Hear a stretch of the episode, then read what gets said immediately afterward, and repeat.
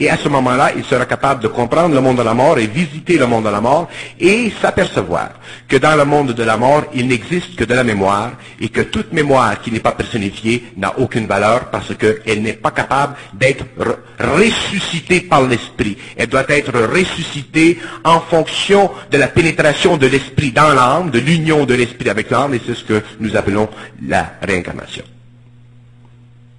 Pourquoi l'âme qui vient revivre dans un corps ne transporte-t-elle pas avec elle toute la mémoire? Pourquoi oublie-t-on ce qu'on a vécu avant? L'âme, euh, l'âme, elle est toute sa mémoire. Mais l'homme ne peut pas vivre toute la mémoire de l'âme à cause de ses émotions. Dans le monde de la mort, il y a cinq plans. J'appelle ça des plans, mais ce ne sont pas réellement des plans, ce sont des régions. Il y a le plan de la mémoire pure, il y a le, plan de la mémoire partielle, il y a le, plan de la mémoire contrôlée par le monde des esprits ou le monde de la lumière, il y a le plan de la mémoire maudite et il y a le, le plan de la mémoire nouvelle. La mémoire nouvelle étant le plan de vie de l'individu lorsqu'il revient sur le plan matériel. Et les hommes n'ont accès qu'au plan de la mémoire nouvelle de sorte que les hommes, quel que soit leur passé, n'ont pas accès à leur expérience.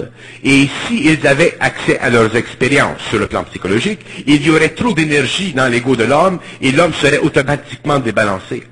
Alors l'homme, pour ne pas souffrir dans son incarnation de, des expériences antérieures, et il lui donnait seulement le plan de la mémoire nouvelle, et avec cette mémoire nouvelle, il peut travailler, il peut grandir, il peut créer une, société, il peut, il peut progresser comme nous le faisons. S'il y a trop des autres mémoires, il y a des failles qui se créent dans l'ego, c'est comme dans le cristal, il y a une craque, et automatiquement, éventuellement, il y a une fissure qui se, qui, qui, qui se rallonge, et l'homme peut devenir débalancé, déséquilibré dans sa personnalité, ainsi de suite. C'est pour ça que nous, nous, remarquons souvent chez les gens qui ont des personnalités qui sont euh, qui manquent totalement d'intégration, qu'il y a énormément de, de, de, mouvements entre leur personnalité ou leur psychisme actif et dynamique ici et une infrastructure inconsciente qu'ils ne peuvent pas contrôler. Et ça, ça fait partie des autres mémoires. Alors l'homme ne peut, pour que l'homme puisse bénéficier de, toute sa mémoire, il faut qu'il qu'il ait changé au niveau du mental suffisamment pour qu'il n'y ait pas d'émotion dans son mental. Alors, lorsque le plan astral et le plan mental sont très très bien séparés par, chez l'homme, à ce moment-là, il peut commencer à bénéficier, si vous voulez, de toute sa mémoire. Il peut travailler avec l'énergie de cette mémoire, mais à ce moment-là, il a suffisamment de discernement, il y a suffisamment d'équilibre et le mental pour que cette mémoire ne le détruise pas. Il y a des gens dans le monde qui ne sont pas capables d'aller dans un élévateur parce qu'ils ont eu dans le passé des chutes terribles. Il y a des gens qui ne sont pas capables aujourd'hui de souffrir euh, le feu, qui ont une crainte du feu. Pourquoi? Dans le passé, ils ont vécu des expériences pénibles où ils ont brûlé dans des maisons, où ils ont été brûlés sur des bûchers, ainsi de suite. Alors, la mémoire, tant que l'homme n'est pas suffisamment évolué et tant que l'utilisation totale de son cerveau n'est pas réallumée par le contact de l'esprit sur les neurones, ne peut pas absorber cette énergie et automatiquement pour le protéger. Et cette protection ne vient pas du monde de l'âme, elle vient du monde de l'esprit. C'est le monde de l'esprit, c'est la haute hiérarchie dans les mondes de la lumière qui contrôle ce qu'un homme peut rapporter de mémoire lorsqu'il vient sur le plan matériel. Et à partir de ce moment-là, il y a un équilibre plus ou moins sain et l'homme peut évoluer. Mais lorsque fusion se fait avec ses intelligences, et que la mémoire de l'âme, elle est détruite et qu'il ne reste que l'énergie de l'âme. Parce qu'une fois que l'homme est fusionné avec ses intelligences, il n'a plus besoin de la mémoire de l'âme. Il a une plus grande mémoire encore. Et une mémoire qui va autant dans le passé que dans le futur. Et à ce moment-là, l'homme, dans son esprit, il est protégé de la destruction par le fait qu'il y a fusion entre ses intelligences et lui. Et à ce moment-là, il peut absorber la, il peut absorber leur intelligence qui devient pour lui de la mémoire cosmique. Et à ce moment-là, il travaille et ça devient pour lui de l'intelligence. Mais il n'a plus besoin la mémoire d'âme et parce qu'il n'a plus besoin de travailler en fonction du passé, il travaille simplement en fonction de l'avenir, autrement dit, simplement en fonction de la créativité. Les communautés des saints qu'on appelle, ou les cœurs des anges, ou toutes ces notions qu'on retrouve, mais collectives, sont-elles associées au fait que l'être qui vit sur la terre une vie est obligé de revenir vivre encore une fois sur la Terre ou peut-il s'échapper de ces collectivités? L'être qui vit, qui vient... Excusez-moi, je vais boire un peu d'eau.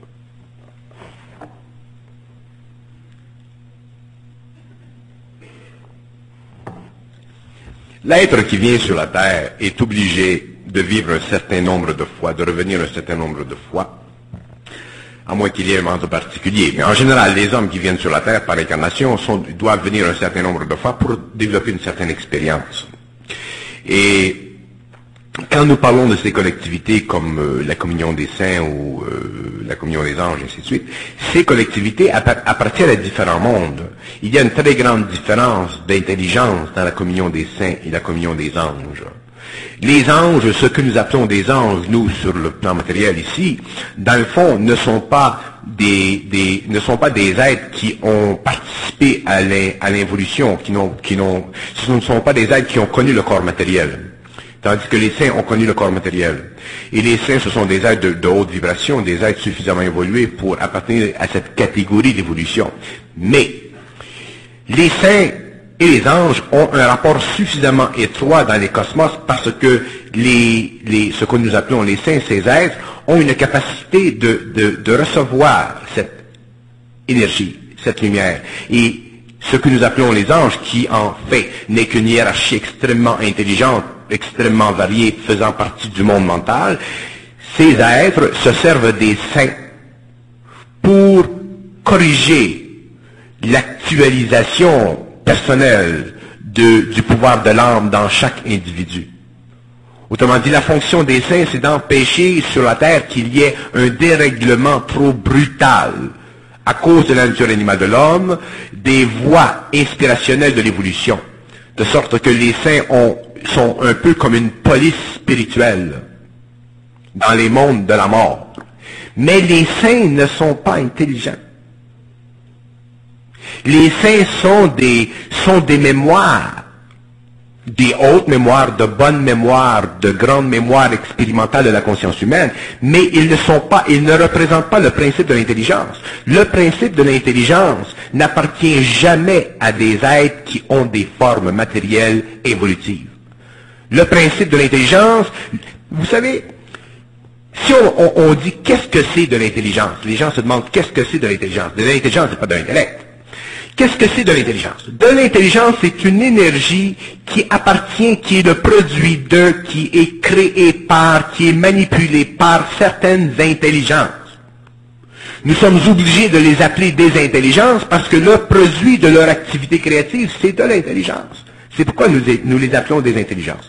Et ces êtres, lorsqu'ils sont en relation avec ce que vous appelez la communauté des saints, permettent de corriger sur le plan matériel des, des, erreurs possibles dans l'évolution.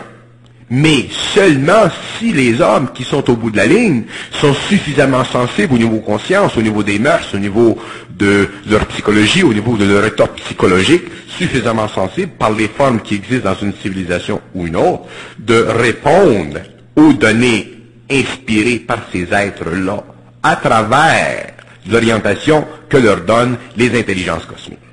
Autrement dit, les saints sont des travailleurs, sont des mémoires. Et quand je dis qu'ils sont des mémoires, je dis qu'ils sont des mémoires. Il ne faut jamais s'imaginer qu'un homme qui meurt aujourd'hui, qu'il soit saint ou pécheur, lorsqu'il retourne de l'autre côté, il ne faut pas s'imaginer qu'il a la personnalité que nous avons aujourd'hui. Parce que son esprit n'est plus là. Aussitôt qu'un homme meurt, il perd son esprit. Son esprit s'en va dans les archives universelles, il est étudié, il est étudié pendant très longtemps, et on regarde si son esprit a évolué, s'il y a des failles dedans, et ainsi de suite, et ensuite on le ramène pour une autre incarnation. Tandis que tout ce qui reste dans les mondes astraux, dans le monde de la mort, ce n'est que la personnalité, autrement dit la partie astrale de l'homme. Et cette partie astrale, c'est cette partie avec laquelle nous communiquons, et c'est cette partie que nous voyons lorsque nous visitons le monde des morts. Et ces parties ont toujours la vibration qu'elles avaient sur le plan matériel. Alors, si sur le plan matériel, la personne était grande, elle est grande. Si elle était petite, elle est petite. Et automatiquement, ces parties, ces parties astrales, ces corps, ces personnalités qui n'ont aucune vie, qui n'ont aucune vie, mais qui ont de la mémoire, sont les êtres en parenthèse, avec lesquels nous semblons communiquer lorsque nous communiquons avec eux. Mais c'est lorsque nous sommes dans l'intelligence que nous nous apercevons, que nous nous apercevons qu'ils n'ont pas d'intelligence. Ils n'ont que l'expérience que nous, nous avions ici sur la Terre. C'est pour ça que c'est très important dans l'évolution, dans l'évolution qui s'en vient, que l'homme qui est sur la Terre soit dans l'intelligence autant que s'il était en dehors de la matière. Et c'est pourquoi, et ça c'est important pour l'homme, mais c'est merveilleux pour l'homme, c'est que pour que l'homme vive la fusion avec ses intelligences, avec la lumière, il faut qu'il soit dans la matière. Il ne peut pas vivre la fusion dans le monde de la mort. Alors, dans le monde de la mort, les êtres sont obligés de revenir, soit sur la, sur la Terre ici, ou sur une autre planète, mais un jour, quelque part dans le temps, ils seront obligés de revenir dans la matière pour qu'il y ait fusion, parce que la fusion ne se fait qu'avec le mortel. Pour le rendre immortel, pour que éventuellement le mortel et la lumière soient un, soient totalement unifiés, pour travailler dans les univers inhabités et construire d'autres plans de création et d'autres civilisations. Quand on veut l'intervention des âmes, des saints, on les prie. Ils peuvent intervenir, ou même les mauvais esprits interviennent dans des séances de spiritisme. Est-ce qu'on ne peut pas faire la même chose avec les êtres d'intelligence, les prier pour qu'ils viennent? Oui. Je suis content que vous demandez cette question. Aussitôt qu'on s'ouvre au monde astral, que ce soit le, bas astral ou le haut astral, ou le monde de, de basse vibration ou de haute vibration, il y a automatiquement connexion. Ça, c'est bon. Mais il y a une chose, c'est que lorsque nous lorsque nous communiquons avec le monde astral, avec le monde de la mort, nous recevons toujours des pensées qui flattent notre ego. Autrement dit, communiquer avec un être de haute spiritualité, vous allez recevoir une pensée qui flatte votre ego. Communiquer avec un être de basse vibration, vous allez recevoir une pensée qui flatte votre ego. Autrement dit, le monde astral se sert toujours de l'homme pour ses propres bénéfices. Tandis que lorsque l'homme commence à communiquer avec le monde mental, de l'intelligence pure, là, l'ego n'est plus flatté. L'ego est transformé. Et c'est ça qui fait qu'il y a une très grande séparation entre l'involution et l'évolution. C'est très facile, c'est très plaisant de parler avec des mémoires qui sont spirituelles, des maîtres spirituels, des gourous, des seigneurs, toute la patente là. Ou, bon. Mais de parler avec des intelligences qui sont totalement irréductibles, qui n'ont aucune émotion, qui, aussitôt qu'elles commencent à communiquer avec vous, vont neutraliser l'émotivité sur votre mental afin de développer un plan de communication plus parfait avec eux. C'est là que la transmutation de l'ego se fait et c'est là que l'homme commence à souffrir et c'est pour ça que très peu d'hommes sont capables d'aller dans cette direction. Et c'est pour ça que les hommes qui entrent, qui vont dans cette, euh, dans cette direction, vous savez, on dit toujours, toutes les voies mènent à Rome. Il y a une chose que les hommes ne savent pas, c'est qu'à Rome, il y a un chemin. Après toutes les voies, il y a un chemin. Et ce chemin, c'est la connexion entre l'homme, l'ego, et ses intelligences. Et ceux qui sont capables de vivre cette connexion entre l'homme et ses intelligences sont ces êtres qui éventuellement auront une conscience supramentale et qui éventuellement vivront un changement vibratoire tellement développé sur le plan mental, émotionnel, vital et physique qu'un jour, à un certain moment donné, il y aura fusion plus grande et un jour, ils pourront dématérialiser la matière. Alors, les conditions de communication télépathique ne sont pas les, mêmes entre le monde astral et le monde mental. Et un homme qui est le moindrement averti, et qui connaît moindrement les lois de l'astral, et qui est moindrement dans son intelligence, saura absolument que le monde astral pervertit toujours le savoir pour donner à l'homme de la connaissance et que le monde mental, c'est le monde du savoir, et que le monde mental, étant le monde du savoir, détruit toujours la connaissance pour permettre à l'homme de rentrer dans le savoir. C'est ça la destruction des formes.